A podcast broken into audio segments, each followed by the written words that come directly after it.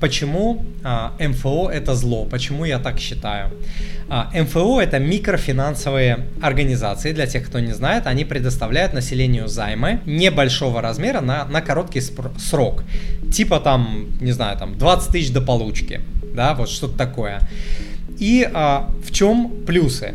В том, что требования у а, МФО организаций вот этих ниже, чем у банка. Вот. И деньги получить. Сумма маленькая, короткий срок, деньги получить достаточно легко и э, быстро. А, минусы, минусы то, что конские ставки, извиняюсь за выражение, там 0,8% в день, сейчас, по-моему, максимум поставили, раньше а, там было 1%, по-моему, даже больше и так далее. Вот, и в случае просрочки вам начисляются такие же конские а, пени и штрафы, сейчас, по-моему, поставили ограничения в 1,3 раза, то есть 130%, вы взяли, грубо говоря, там 30 тысяч, а, просрочили и вот... пени штрафы могут в 1,3 раза вот до такого размера дойти. Но это еще не все. А, если вы не платите первое, второе, то э, МФО передают информацию, вернее, ваш плохой долг коллекторам. И тогда начинается совсем другая жизнь. И как помните, из 90-х переводчик, который переводил там Терминатора и так далее, и тогда живые позавидуют мертвым. Вот, ну, э, про то, какими методами, методами пользуются коллекторы, вы, наверное, а, слышали. Очень неприятные а, товарищи. Вот, и в эту историю лучше не а, заходить. МФО, это, а, они дают самые высокие ставки на рынке, насколько я знаю. Выше из финансовых продуктов ничего нет. Поэтому, если сравнивать с миром наркотиков, то это вот, не знаю, какой-то вот героин или вот что бывает еще более тяжелым, чем героин. То есть это вот такой же скач, а, же скач. Вот, при этом они еще также в, а, могут впаривать дополнительные услуги, всякие там страхования, проверка кредитной истории, всякое смс-информирование, подписка на различные сервисы, то есть там еще нарастают а, проблемы. И при всем при том, что это, я считаю, что это нехорошая а, штука, в России заключается порядка 35 миллионов договоров кредитования с МФО, это вот на последние несколько месяцев 2023 года. То есть это огромная индустрия, огромная индустрия. Вот, в июне 2023 года доля просроченных микрозаймов а, составила 46%. Вот, там я не помню просрочка, ну, короткая, но тем не менее, что а, да, даже если короткая просрочка, вот они попадают в эти 46. То есть это очень приличный процент.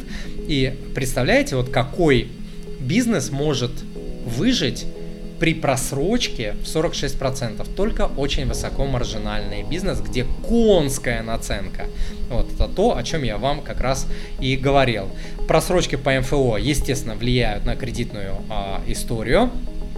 И что интересно, наиболее, наибольшее число тех, кто берут кредиты в МФО, это люди от 25 до 45 лет, и большая часть э, приходится на а, мужчин.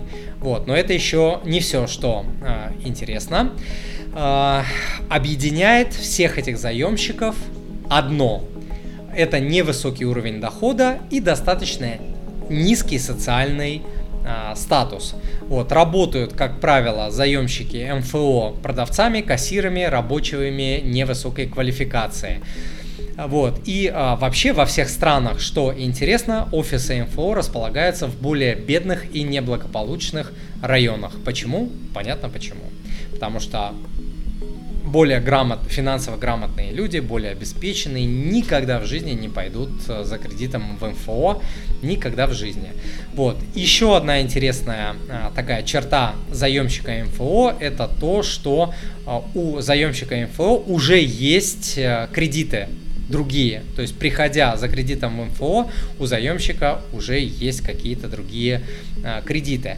Что интересно, сейчас пошел такой тренд, и аналитики замечают то, что среди заемщиков МФО становится больше индивидуальных предпринимателей и самозанятых. Связано с тем, что банки, в банках достаточно сложно предпринимателям и самозанятым получить э, кредиты. Во-первых, у них доход может э, быть то густо, то пусто. Во-вторых, не всегда можно подтвердить свои доходы и так далее.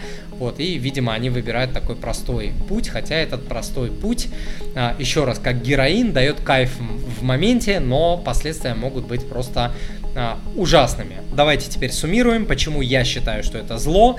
А, потому что, первое, высокие конские просто проценты, конские абсолютно штрафы, а, дополнительные условия, которые могут вам навязать, но они везде присутствуют, но здесь они особенно актуальны, а, чувствительны, потому что и так очень конские а, проценты.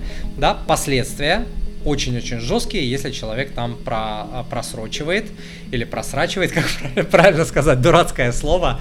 В общем, платит не вовремя, просрочивает, просрачивает, звучит очень э, смешно. Ну и вот эта вся история там с коллекторами, наверное, все уже наслушались, очень э, тоже неприятная штука. Ну и сам факт, что этот инструмент рассчитан на э, людей с более низким социальным статусом, с меньшим образованием, с меньшими доходами, очень многое об, об этом инструменте говорит. Дорогой друг, если то, что вы сейчас услышали, было для вас полезным, то, пожалуйста, подпишитесь на мой подкаст-канал и оставьте отзыв, если там, где вы его слушаете, это возможно. Заранее большое спасибо. Да, и смотрите полную версию сегодняшнего подкаста с полезными ссылками и материалами по теме в описании к данному подкасту.